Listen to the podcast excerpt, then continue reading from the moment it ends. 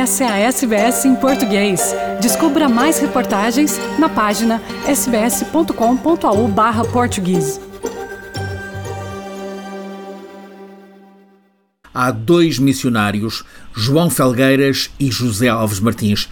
Padres jesuítas são figuras lendárias da resistência também da independência em Timor-Leste. São heróis de Timor, reconhecidos com comendas de Portugal, Presidente Sampaio, e de Timor, Presidente Taur Matanruak, e medalhados pelo Papa Francisco. Eles ajudaram corajosamente o povo de Timor, ajudaram os guerrilheiros durante os 24 anos da invasão indonésia e depois do referendo de 99, ajudaram a que o novo país procurasse crescer em liberdade, lutaram para que o confronto entre tantas e tão aguerridas fações ficasse pelo debate democrático, bateram-se pela promoção do respeito por todos, pela dignidade de todos.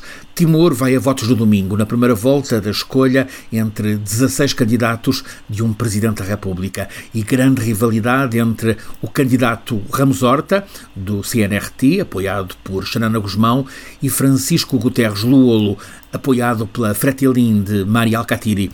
As eleições são neste domingo. Há exatamente uma semana, a partir da cama do hospital em Vila Franca de Xira, onde estava internado por causa das complicações agravadas pela Covid, de uma queda desamparada de um homem eh, com saúde frágil e 80 anos de idade, o missionário José Alves Martins escrevia o ceticismo de alguém que conhece há 47 anos todas as entranhas da vida em Timor-Leste. Ele escreveu na semana passada: O que me leva a um grande ceticismo é a falta de novas formas de ver a realidade política na nação livre e independente de Timor, com aproximadamente milhão e meio de habitantes. Novas formas de ver, tendo sempre em conta o bem do povo, portanto, saúde, educação, serviços sociais, infraestruturas humanas.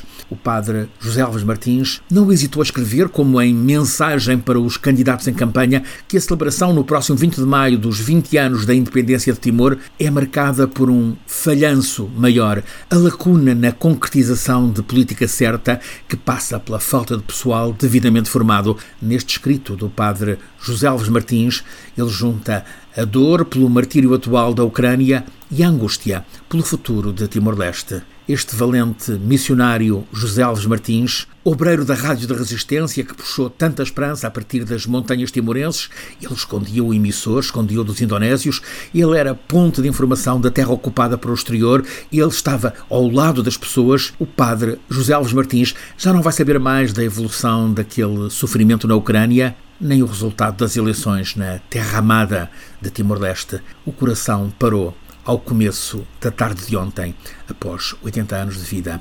Há uns 30 anos, depois do terrível massacre no cemitério de Santa Cruz, perguntaram a este grande missionário por que é que ele continuava em Timor. Respondeu: seria um cobarde se abandonasse o povo entregue a ele mesmo, e o povo reconheceu-lhe sempre a simplicidade e a hospitalidade com que acolhia todos a refugiarem-se no seminário. Um desses discípulos, António Conceição, agora presidente do Partido Democrático, escreve hoje que, com ele, o padre José Martins aprendeu o valor de ser verdadeiro e o de amar os nossos irmãos timorenses. A campanha eleitoral em Timor está intensa. O exemplo do agora desaparecido padre José Martins, como o do bispo Dom Basílio do Nascimento, o bispo de Balcau, falecido há seis meses, como o do padre João Felgueiras, que com 100 anos segue connosco, será certamente um valor a ter em conta nestes últimos dias de campanha, com comícios, sobretudo dos três principais candidatos, muito participados parece inevitável que haja uma segunda volta, um mês depois, entre os dois mais votados. Para a geração que vem da guerrilha, a escolha principal será certamente entre CNRT, portanto José Ramos Horta, com Xanana Guzmão, que poderá vir a ser primeiro-ministro, e do outro lado a Fretilin de Mari Alcatiri, com a candidatura do atual presidente Luolo todos com robustos aparelhos partidários, muito espetáculo.